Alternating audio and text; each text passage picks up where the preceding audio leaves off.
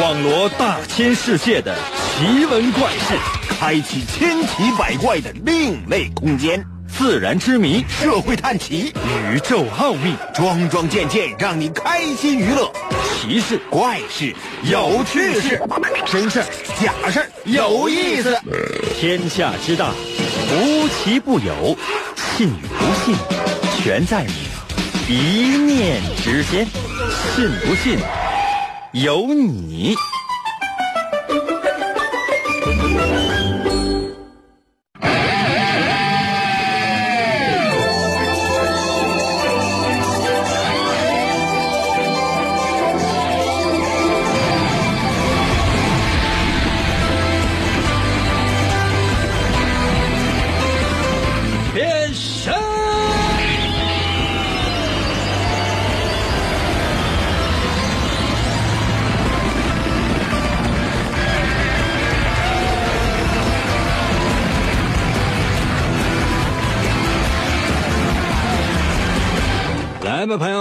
我们的节目又开始了。马上呢就要到一个非常长的假期了，不知道大家呢是不是已经做好了准备了？可能有些朋友说：“要这还用准备吗？啊，我不天天我都在休息吗？”要是真有这样的人啊，我是觉得多么的羡慕你啊！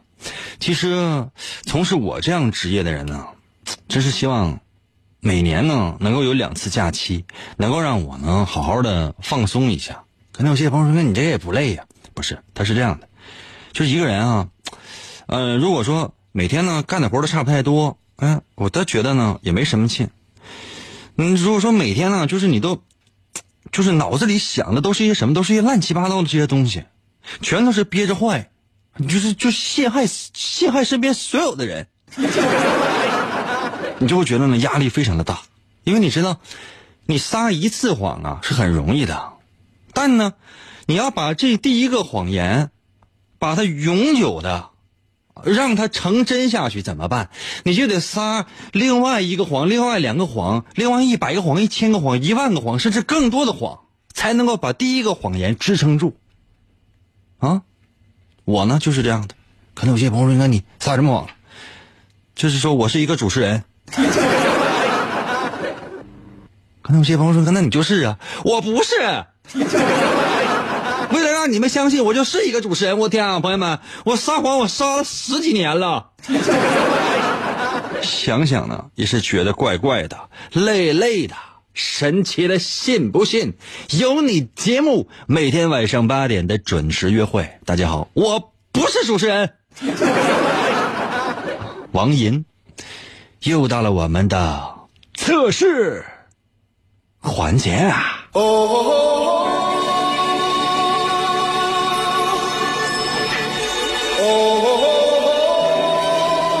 每到周四呢，总会有一些值得纪念的人或者说是日子。今天呢，我们想为大家呢介绍一个人，我相信这个人呢，你肯定不知道，你肯定能略有耳闻。来吧，Everybody was kung fu fighting.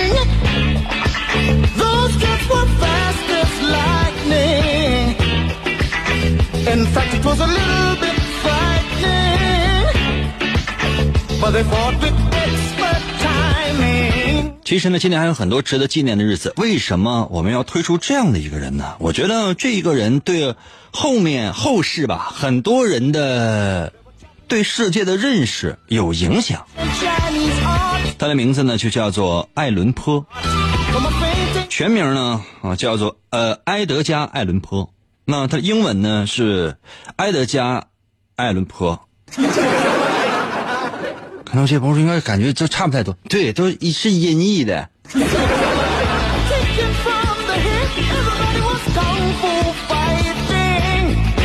他呢是在一八零九年的一月十九号，哎，出生的啊，就是这样。为什么要提到这个人呢？就说你看现在啊，我想问一问大家，呃，嗯，福尔摩斯你们知道吗？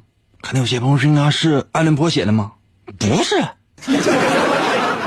啊，这样哈，名侦探柯南，可能很多年轻人都知道吧？名侦探柯南就长得像人似的，其实呢，永远他也不是个人。二十几年了，到现在就是小学还没还还没念到三年级呢。上哪说理去？可能有些朋友说，哥，这个这个柯南是这个爱伦坡写的吗？也不是。可能有些朋友说，那，那那他跟他身边有什么没有关系？是这样的，这个爱伦坡呢，他是十九世纪的一个美国的诗人，他也是小说家和文学评论家。但是呢，为什么要提到他呢？很多人都说他是侦探小说的鼻祖，而且呢，也是科幻小说的鼻祖之一。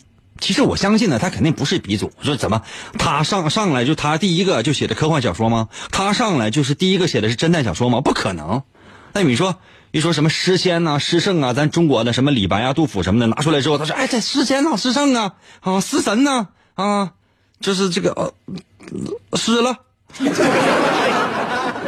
不是说是他上来他就会这些的，他也是继承前人留下的种种的轨迹，然后呢形成了自己的风格，并且呢可以把自己的思想发扬光大。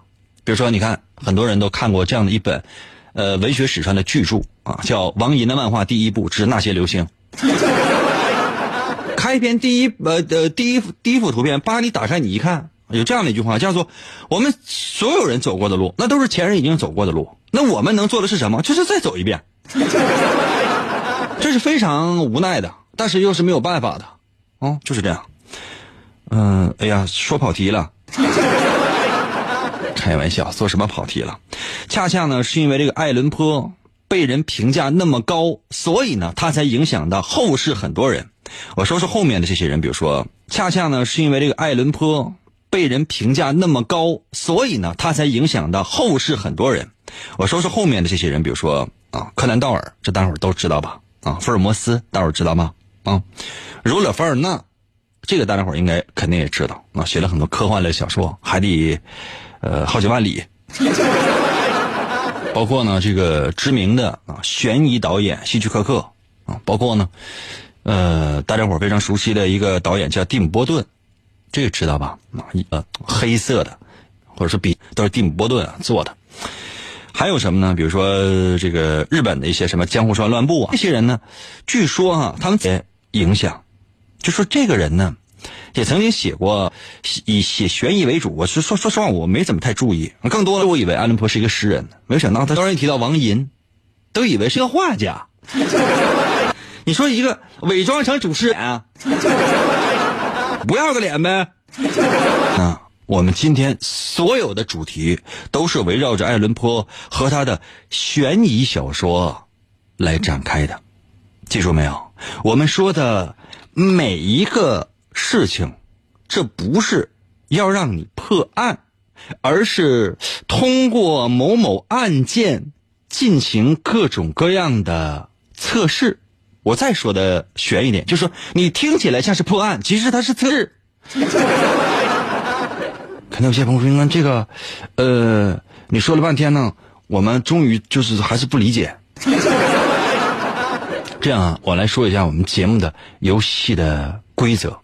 方法呢非常简单，就是我在节目当中呢出问题，然后你来回答就可以了。为什么今天我要反复的在节目开始的时候墨迹这么长的时间呢？我想告诉你的是，今天的测试环节不是跟以往相同，它更接近于我们每周一次的探案环节。接下来的时间，请听题。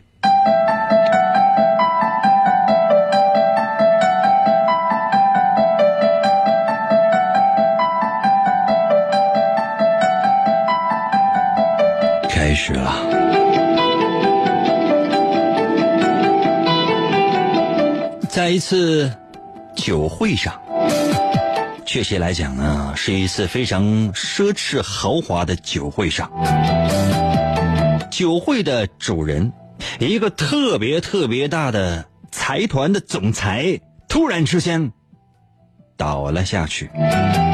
很快，他停止了呼吸。他的嘴角流着血，好像刚刚喝的那杯鸡尾酒当中有某种致命的毒药。还好，你对，无论你是通过各种各样的网络以及手机 APP，或者是收音机在收听我们的节目，这并不重要，因为你就是一条名侦探。你刚好也出席了酒会的现场。现在所有人都把希望寄托在了你的身上，希望能够经过你的侦查和重重的思考，破解谜案。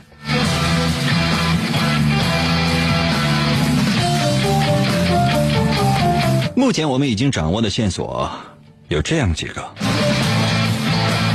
确切的来讲，他们是犯罪嫌疑人。第一个。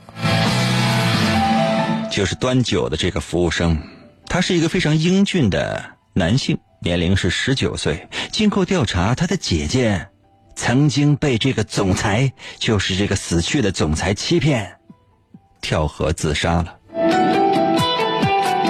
第二个犯罪嫌疑人也是第二条线索，是另外一家企业的老板。另外这家企业的老板跟这位死去的总裁是竞争对手。而这个另外这家的财团的总裁是一个野心勃勃的中年人。第三条线索也是第三个犯罪嫌疑人，他就是死去的总裁的夫人。虽然他在酒会上站在总裁的身边笑逐颜开的，可是据说由于有绯闻，当然是总裁在外面。哈哈哈哈所以他们的家庭一直有纠纷。喏，这是第三个。那第四个犯罪嫌疑人呢？就是总裁的长子。哦，估计也是这个集团最大的继承人之一吧。他是一个花天酒地的花花公子，因为向父亲要钱，却没有要到要求的数目，而一直。心怀不满，这是第四条线索。当然，也有最后一个传闻，那就是以上这四个犯罪嫌疑人都不是真正的凶手。据说，这个死去的总裁在国外有一个拥有不在场证明的。孩子，懂了吗？也已经长大成人了，只不过他可能是私生子，而且他有充分的不在场的证明。以上有五个犯罪嫌疑人，也可以说是有五条犯罪的线索，请你来推断一下哪一个。更有可能呢？把你的答案发到我的微信平台吧。这回呢，不用你过，不用你做过多的思考，因为它是一个选择题。当然，如果你有另外的分析的话，也可以把它发到我的微信平台。我来说一下如何来寻找我的微信平台。首先要打开你手机的微信功能，打开手机的微信功能。你会发现屏幕的右上角有一个加号，一个小十字儿，一个加减的加。点击这个加号，出现四个选项，这里面有发起群聊、添加朋友、扫一扫和收钱。请你点击第二个选项，那就是添加朋友。是不是已经进入到下一个页面了？速度要快。这里面出现了雷达加朋友、面对面建群、扫一扫手机联系人和公众号，请你点击最下面的选项“公众号”。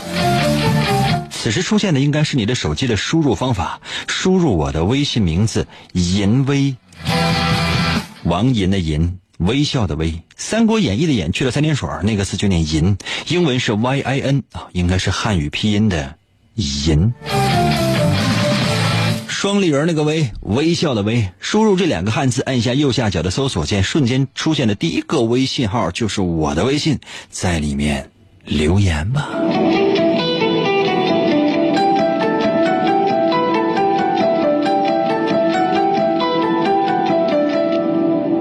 给你一点点思考的时间。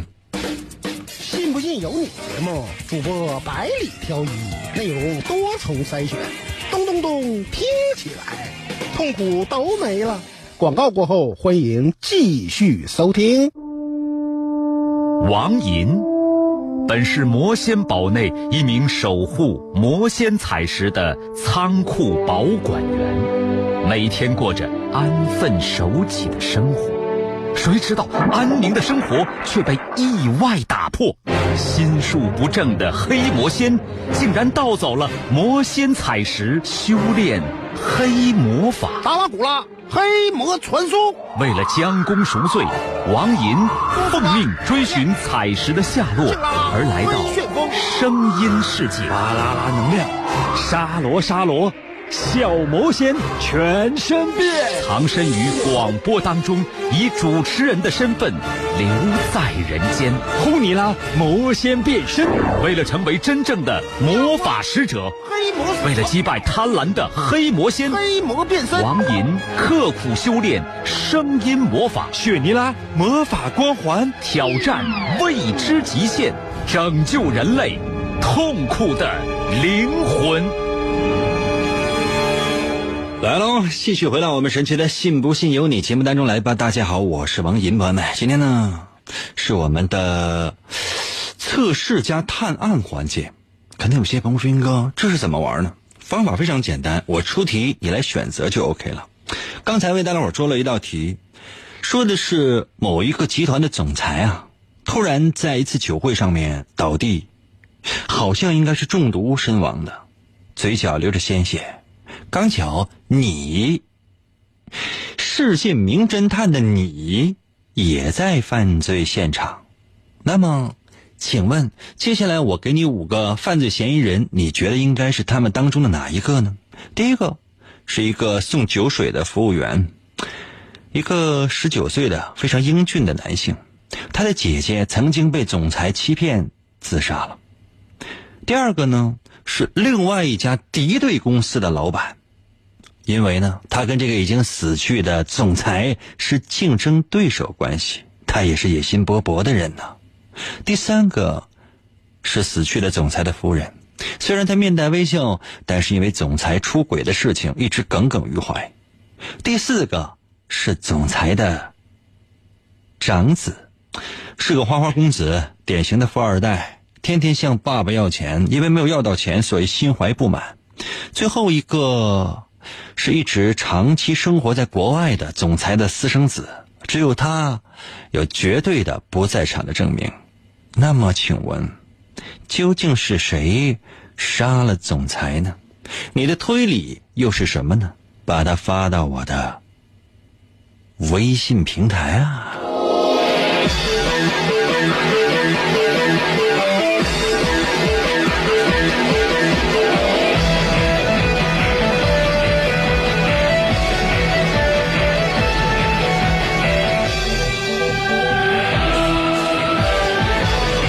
微信平台刷新一下。嘿，come on，come on。小蒋儿在我的微信平台留言说了，果断选第一个。时隔好多年又开始听英哥的广播了，心情好复杂呀。当初听的时候呢是上大学，如今结了婚，刚刚怀上了宝宝，用英哥的广播给宝宝当胎教。时间可以改变一切，英哥威武，永远爱你啊，么么哒。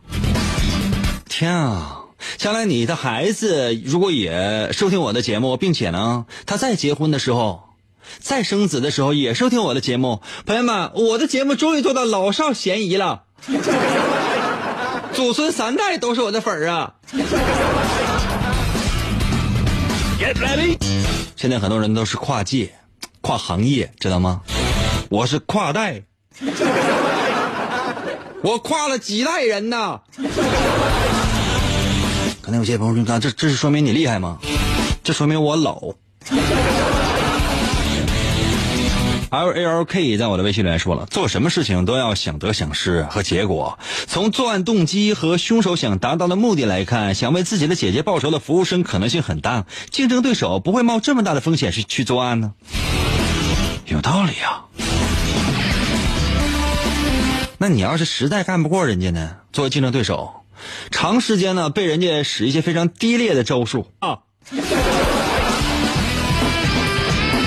无灵演出在我的呃零五演出在我的微信留言说了，凶手就是嘿那个那个我忘了，是不是有个人叫我忘了？他姓我叫忘了，他爹当初给他起这个名的时候怎么不死去？周鑫在我的微信留言说了，私生子杀的，一般最不可能的就是这个。咱这名能不能改一个周鑫？就是每周给你开一次薪水，是这意思吗？周鑫，这一看呢就是一个打短工的，你就干不了长时间的事儿。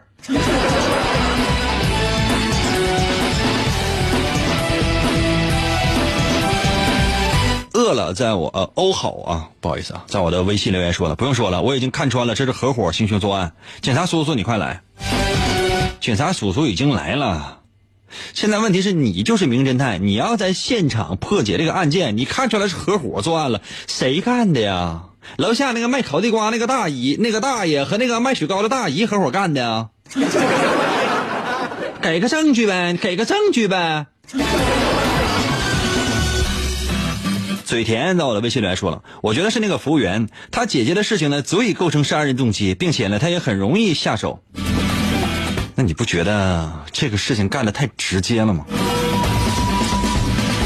雅意在我的微信留言说了：“英哥，我听你的声音有一种孤独的感觉，我觉得是最后一个选择。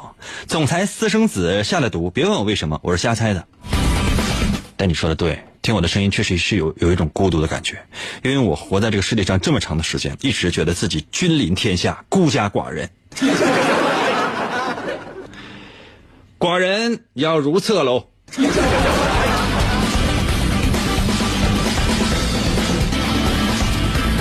难题在我的微信里来说：“林哥晚上好啊，我认为凶手是姐姐被骗寻死的那个，这个比较有直接的动机。林哥今天又帅了哟，嗯，我哪天没帅了哟？下回你就直接说银哥真帅，完后面你说什么我都会念的，你知道吧？把重点放在前面，这样就跟汉语和英语似的。汉语呢，通常就是说话哒哒哒哒哒，说到最后重点出来了；英语是现在上来先说重点，重点说完了之后哒哒哒哒的后边你加一些描述，你不用再说了。”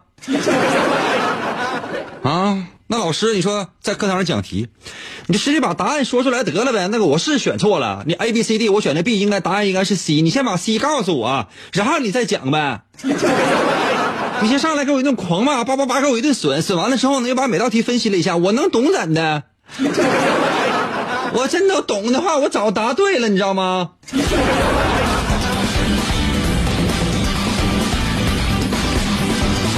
家树在我的微信留言说了，我感觉服务员是凶手，好像他可以接触到复活的呃富豪的饮食，是不是要给他姐姐报仇呢？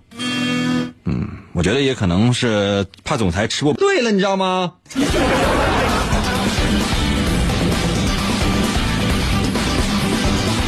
家树在我的微信留言说了，我感觉服务员是凶手，好像他可以接触到复活的呃富豪的饮食，是不是要给他姐姐报仇呢？嗯，我觉得也可能是怕总裁吃不饱，每一个可能性都有，每一个可能性都有。那么，你选的是哪一？表现的非常的张扬，但是一旦遇到了自己喜欢的人，又会非常的含蓄，非常的腼腆。也就是说呢，你在熟悉的人和不熟悉的人面前表现出来的这种性格是完全不一样的。那你最希望呢，能够生活没有任何的波澜，可以平平实实的过一辈子。中你最最看重的，你爸你妈，而是你老公。刚才有些朋友说应该这么说，谁能谁能认呢？谁也不能认，但只是心怀杀意。这样的人通常是一个非常有个性的人，在做事做人的时候呢，通常会跟别人不太一样。这样的人通常是非常现实的，有自己行事的原则，而且呢，一旦认定了一些目标之后，就会一心一意的去追求。所以这样的人呢，是非常执着的人。很有可能，比如说，如果你真是做经营、做生意的话呢，那总经理、总裁早晚是你的。如果你是执着坚持在某一个行业的话，你会成为这个行业的权威或者是专家。当然，对你来讲呢，其他的那些什么亲情、友情、爱情都是放屁的。你最看重的是你的事业。如果你的选择是第三个，真正杀死总裁的是总裁的夫人，夫人啊，这样的人啊，嗯，比较大众化，遇到事情的时候呢，自己的看法也比较少，经常呢愿意听人劝，吃力非常的强，所以你最重要的对力非常的强，所以你最重要的对人是神经质的。神经容易紧张，嗯，经常呢神经兮兮的，有的时候呢会容易陷持久能力差，但这样的人呢有一个最大的优势就是能够洞察人心，或者呢在艺术上有一定的天赋，这就是优点和缺点是金钱哦。据说那个有充分的总裁的在国外的私生子，经常会异想天开的。思路的话，你不妨呢去问问这样的人。世界充满了好奇心，有一定的最大的缺点是什么呢？脑残。就是世界呢，你对世界有一个自己想象的样子，其实世界呢，其实不是你想象的那个样子。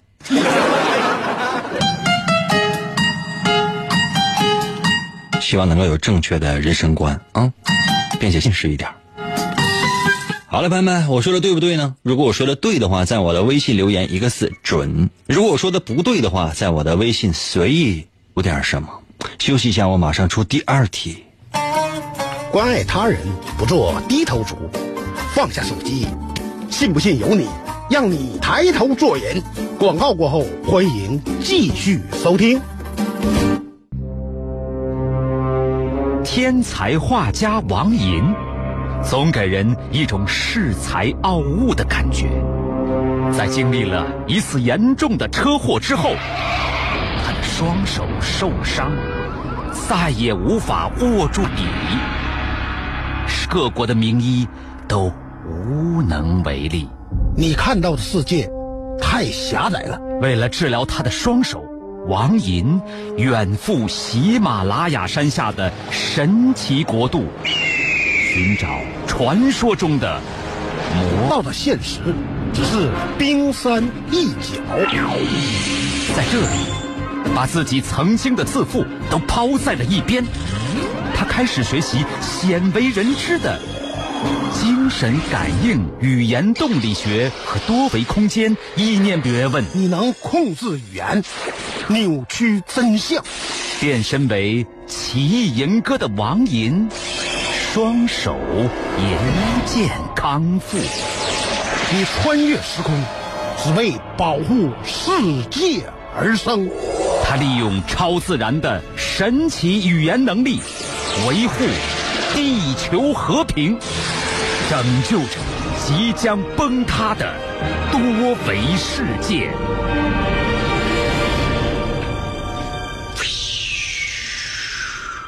继续回到我们神节目当中来吧。大家好，我是王银。今天呢是我们的测试加探案环节。很多人都不太理解，探案就是探案，测试就是测试，这里面有什么必然的联系吗？也应该是没有的。就是相当于什么呢？现在我手里面呢拥有了一种动物啊，这个动物的妈妈是谁呢？妈妈是，嗯。是什么？妈妈是蚯蚓，懂吗？这种我手里面有一种生物啊，它的妈妈是蚯蚓，它的爸爸呢是大象，嗯 他们结合，你就很难想象，就就是，哎呀，你说就是天上的飞鸟和海里的鱼啊，他们结合了，他们上哪儿去筑巢呢？嗯，大象和蚯蚓，你说相爱了，你说我的天哪！洞房花烛夜的时候，很有可能啊，就大象啊，就是一翻身呐，真的，好几百个媳妇儿就全给压死了。不想就行，想想都觉得太太瘆得慌啊！这个我们的探案，再加上测试，就是这样的一种形式。刚才呢，为大伙出了一道题，说每一个人都是侦探。下面，我也希望所有人都能够仔细的收听我下面要说的话，就是你们仍然是侦探。现在，我要给每一位正在收听我的声音的朋友布置个任务。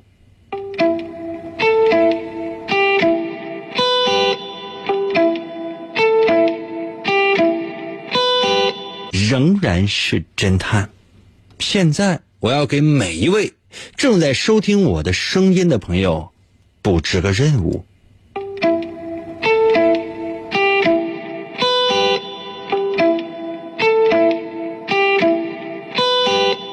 像柯南那样的机灵鬼儿，我相信把这个事件委托给你，应该是最恰当不过了。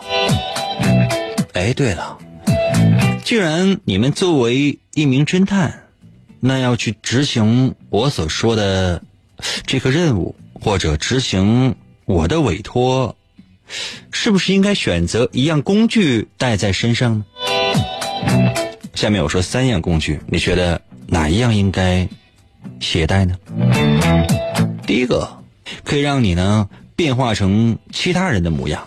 或者呢，多带几套衣服，起码可以让你一会儿变成一个工人，一会儿变成一个农民，再或突然从一个帅哥变成一个美女，也不是没有可能。算是隐藏你自己身份的道具吧。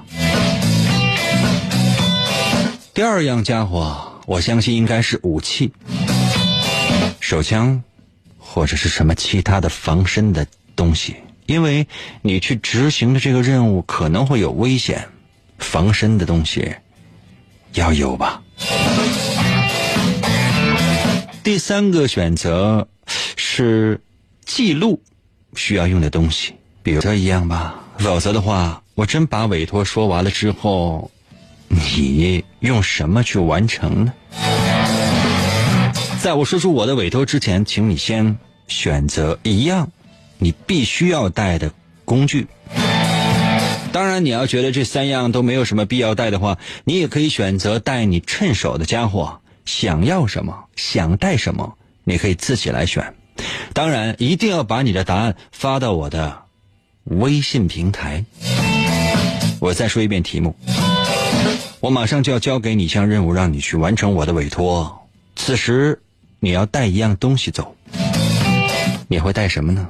我给所有的人大概三三个选择吧，最少三个选择。第一个就是变装的道具，你可以不停的变换你的衣服，转换身份。第二个，嗯，枪、匕首，总之是武器，用来防身。第三个呢是用来记录的东西，比如说录音机啊、录像机啊，或者能够记录影像的东西吧。请问，你要选择什么呢？或者你会选择什么呢？当然也可以不在我给的选择范围之内。然后把你的答案发到我的微信平台吧。如何来寻找我的微信呢？方法非常的简单，你只要用你自己的微信，只要用你自己的微信，在你微信的公众号里面搜索我的微信“银威王银”的银，微笑的微，两个汉字“银威”。哇，怎么样？是不是已经选择完成了呢？是不是已经把你的答案发到我的微信平台了呢？肯定有些朋友说：“哎，英哥，到底这个任务是什么呢？” 嘿，我先不告诉你，我想看一看你的选择，然后再想是否委托你，或者委托你做些什么。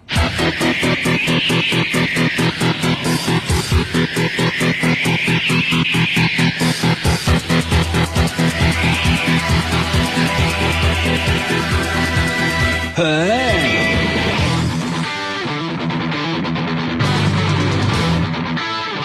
攻击！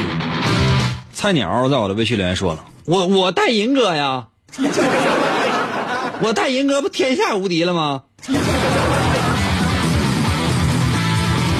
菜鸟啊，你这个名起的倒是真对，我觉得咱俩会被人干死的。白在我的微信留言说了，我要带着王银的漫画和王银的考试必胜灵符，出门就死了。六六六在我的微信留言说了，那我肯定带枪啊，万一出意外的话，我必须给他干死啊，不能让自己出现危险啊。六六啊，我万一委托你的任务是给我找一条狗，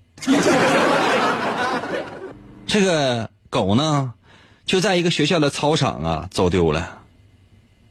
这个操场是全封闭式的，绝对没有任何的缝隙，也就是说，这狗死活就在操场里。你需要做的不是带枪，你需要做的是带点狗粮。别误会啊，是你吃的。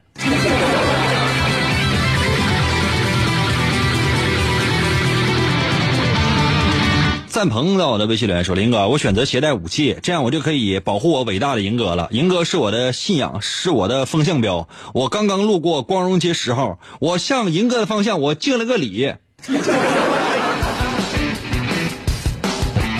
这个感觉有点夸张。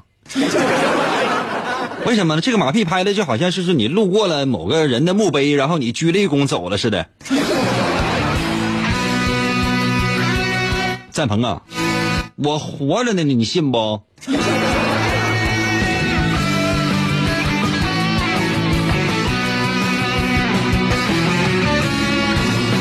梓潼在我的微信里说：“英哥，我为了你下载了微信呢。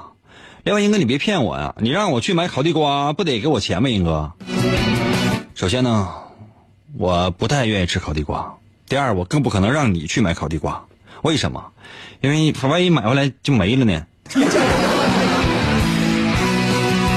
超在我的微信留言说：“林哥，我从大一开始听你的节目，我戴个大耳机，一晃工作九年了。工作之后很少听你的节目，现在有车了，一个人晚上就在车里边听啊。当然只是偶尔啊，就是不知道关注这个公众号能不能跟你说话。我真是满满的回忆啊。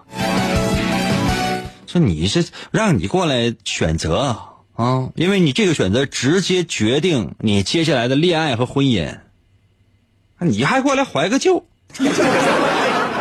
赶紧，我再给你个机会，选个择吧。”是不是显摆你有车呢？装什么玩意儿？朋友们，你们看到没有？这是要把我气死啊！工作九年就有车了。喜庆在我的微信留言说：“英哥，我这带个机器猫行吗？你带一个机器，再带一个猫行吗？”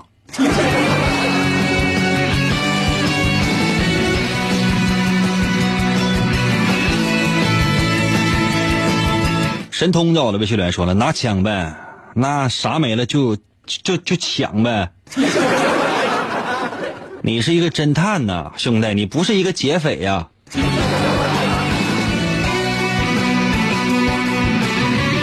钟旭在我的微信留言说，英哥，浑南这边放炮了，终于有点过年的气氛了。英哥，英哥，你说实话，是不是你放的？拉倒吧，还这边放炮了，你看一看吧，是不是谁家和谁家干起来了？双方是真的拿大炮搁那轰呢，你啥过什么年的气氛？马上就要家破人亡啊！baby 在我的微信里说带钱呢，带一个亿，啊，需要啥用啥买呗。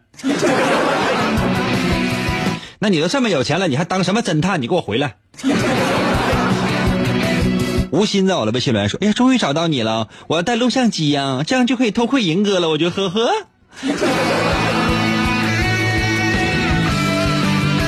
跟我有什么关系？你把那个我就。如山在我的微信留言说：“我带手枪呗，我给雷，我给银哥来一枪。”我是要委托你们，就是给我办点事儿。我天哪，朋友们，我不是让你们过来刺杀我的。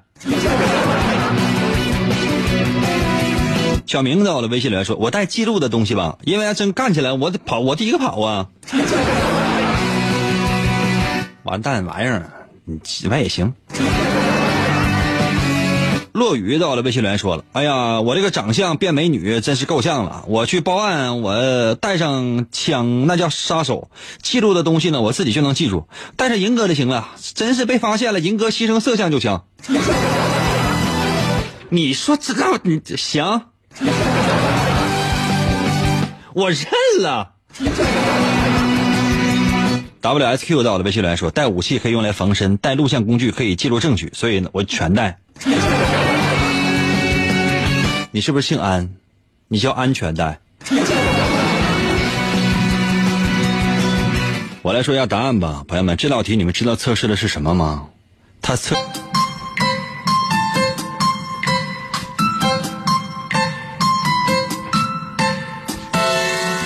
我是要告诉你，我要委托你一个案件，你作为一名侦探，你要选择什么样的一份呃呃一种工具去执行这个任务。